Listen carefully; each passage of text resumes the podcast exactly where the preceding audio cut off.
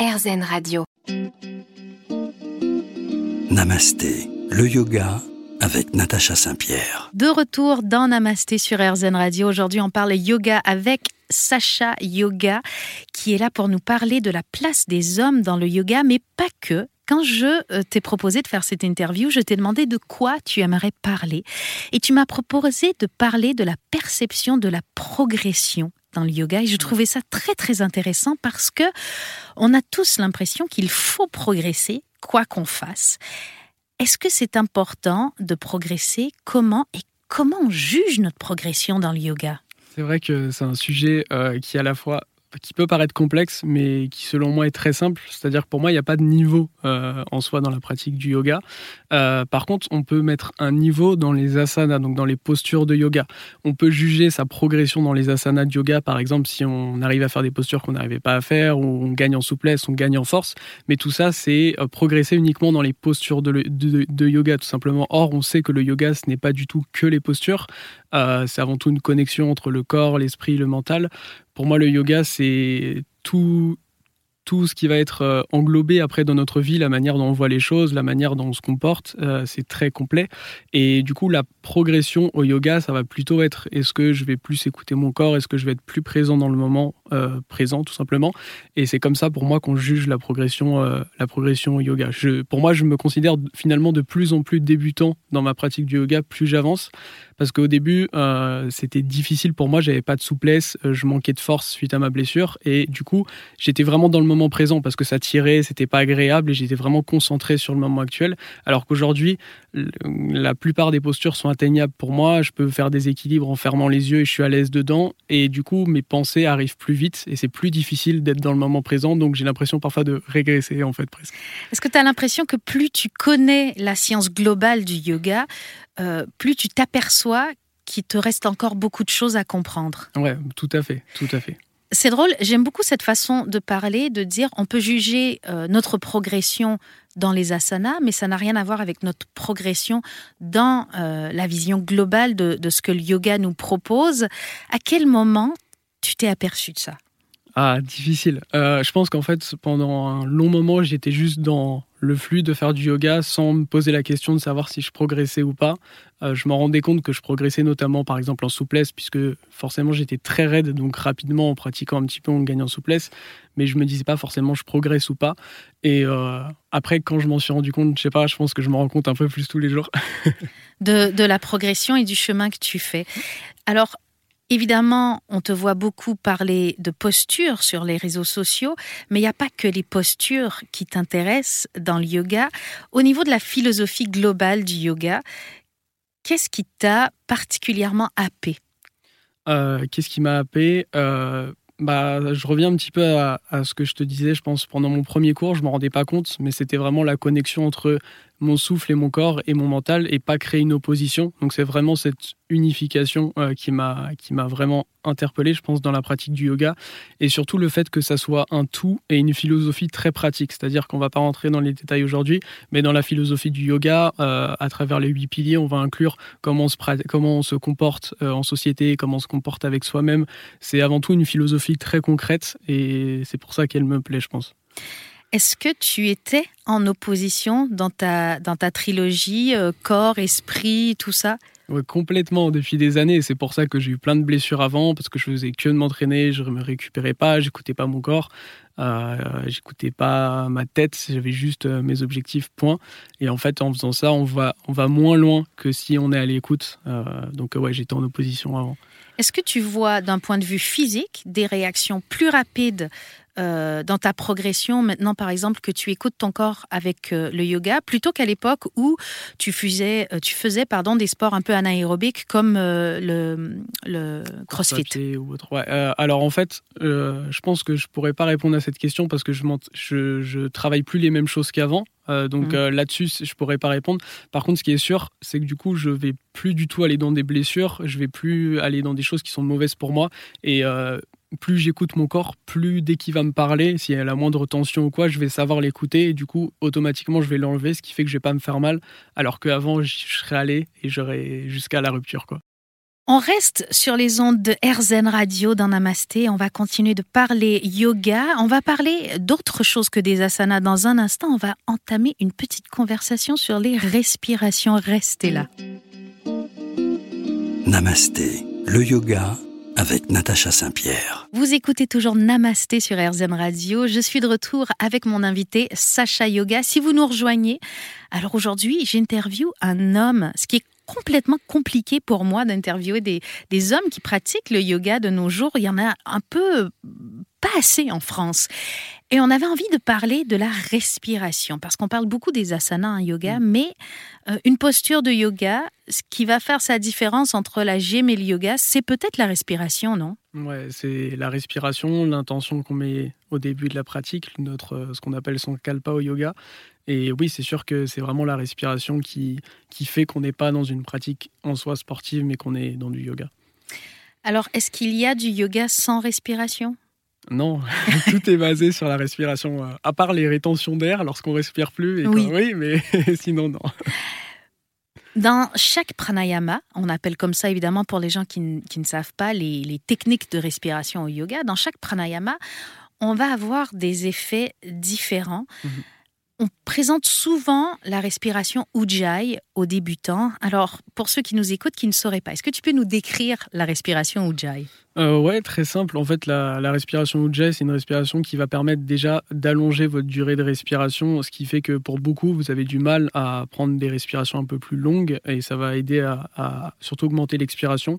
Et pour faire simple, il faut juste euh, contracter très légèrement votre gorge et faire un léger bruit. Euh, à l'expiration. Et en fait, il faut imaginer que la personne à côté de vous peut vous entendre expirer, euh, mais que le professeur qui est plus loin ne doit pas vous entendre, sinon vous allez vous faire mal à la gorge.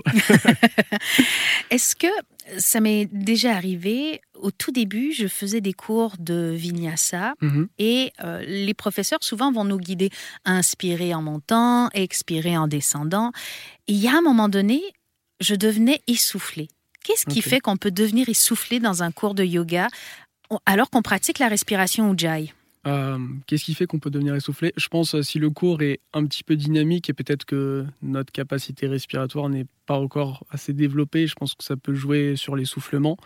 Euh, ouais, je pense que juste si ça va un peu vite, c'est potentiellement pour moi la seule raison qui fait qu'on peut être essoufflé. Et qu'est-ce qu'on fait? Si un jour on n'arrive plus à suivre les, les, les, consignes de respiration du professeur qui est, qui est devant nous? Euh, alors, euh, si vous êtes juste en train de faire un cours qui se passe par exemple dans une salle, dans ce cas-là, vous pouvez vous mettre par exemple en posture de l'enfant et prendre quelques respirations pour euh, revenir à la posture. L'important, c'est avant tout vous-même votre propre professeur, avant la personne qui vous guide, donc il faut avant tout vous écouter. Et par contre, si vous suivez par exemple un cours en ligne, du coup, si vous êtes essoufflé, c'est que le cours il est trop difficile pour vous. Dans ce cas-là, il faut juste aller chercher un cours qui sera plus simple. Alors, si le cours en ligne est trop difficile, est-ce que le cours en présentiel peut être trop difficile aussi ou Ça change rien. Ça change rien. Le professeur est censé être capable de, de, nous jauger Ou, Je dirais oui et non, parce qu'aujourd'hui, euh, on peut suivre un cours dans une salle où il y a peut-être 50 personnes et c'est impossible. Et c'est pour ça que j'ai arrêté, à part lorsque je fais des stages, etc., de faire des cours en présentiel. Euh, parce que euh, c'est impossible de faire un cours qui est vraiment fait pour tout le monde avec un vrai plan d'évolution. Et c'est vrai que cette notion dont on parlait avant de progrès, pour moi, elle est importante quand même d'amener des séances qui vont être progressives, du moins en termes de niveau, et de permettre aux élèves de progresser et pas toujours faire la même chose, donc être frustré de ne pas avancer, ou alors avoir des cours qui sont trop durs ou trop simples. Pour moi, le but, c'est vraiment de permettre aux élèves d'avancer. quoi.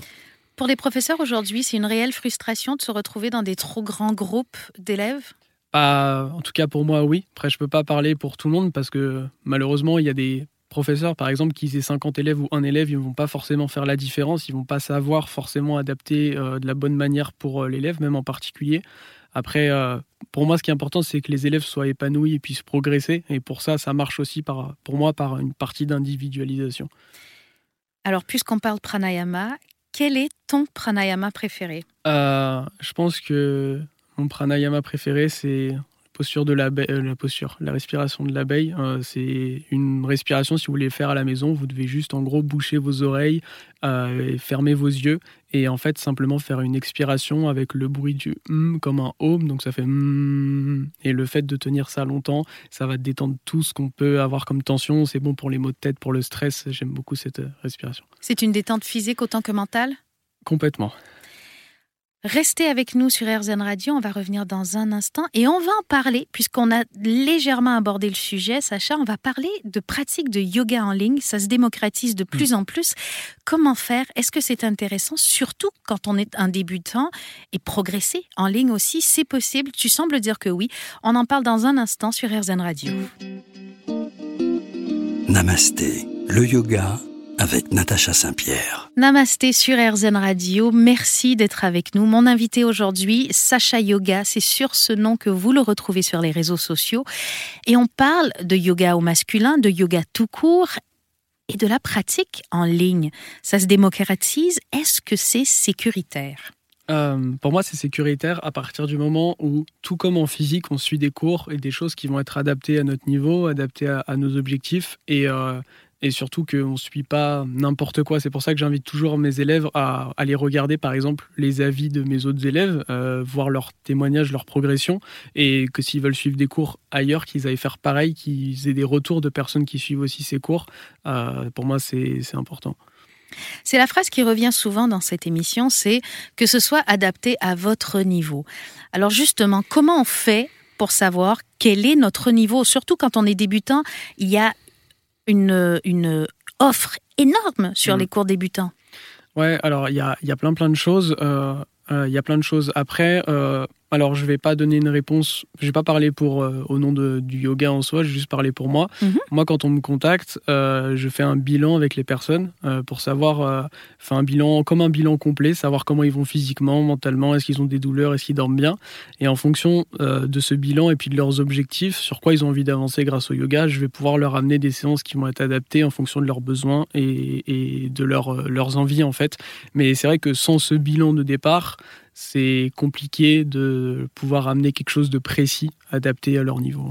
Donc on est sur des cours privés finalement en ligne euh, Alors je ne fais pas des cours euh, en one-to-one où on va se voir en, soi en direct, mais disons que j'ai un panel de contenu extrêmement large euh, et un recul sur des centaines d'élèves, ce qui me permet en fait en fonction des besoins d'amener des séances dans un espace privé pour mes élèves pour qu'ils puissent les pratiquer euh, euh, quand ils le souhaitent, mais en étant sûr d'avoir des séances qui correspondent à leur niveau et leurs objectifs, puisqu'on leur a fixé euh, ensemble et on fait régulièrement des bilans pour faire le point ensemble. Donc finalement, en ligne, tu ne fais pas que mettre du contenu dans lequel les gens vont aller piocher et, pouvoir dire bah moi je suis un élève de Sacha Yoga puisque j'ai fait trois séances que j'ai vues sur YouTube. C'est pas comme ça. C'est vraiment un, un vrai travail d'encadrement ou grâce à euh, une communication écrite, tu vas pouvoir orienter les gens vers là où euh, ils ont envie d'aller, comme le ferait un professeur euh, en présentiel. C'est ça, sauf que je vais avoir beaucoup plus de résultats qu'en présentiel. C'est même pour moi beaucoup plus efficace le yoga en ligne. Euh, j'ai des élèves que j'avais en présentiel avant et que j'ai passé en ligne et qui ont beaucoup plus progressé. Euh, j'accompagne des personnes de tout niveau, des personnes qui deviennent professeurs de yoga. J'ai aussi des profs de yoga parmi mes élèves. Mais en fait, le truc, c'est que c'est pas un cours et après, euh, bah, je reviens chez eux la semaine prochaine et ciao, il se passe plus rien pendant la semaine. Là, c'est ils ont vraiment un espace, ils ont des suivis de groupe, des suivis individuels avec moi, ce qui permet d'avoir tout un environnement pour qu'ils puissent progresser, adapté pour eux et euh, c'est ça qui fait, euh, qui fait la différence.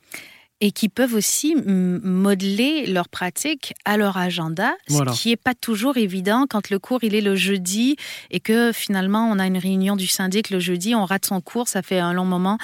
Là, on peut tout organiser de manière euh, personnalisée finalement. C'est ça. Et puis moi, j'oriente beaucoup les sessions de yoga vers des pratiques d'environ 30 minutes pour qu'elles soient vraiment faciles à caler dans l'agenda.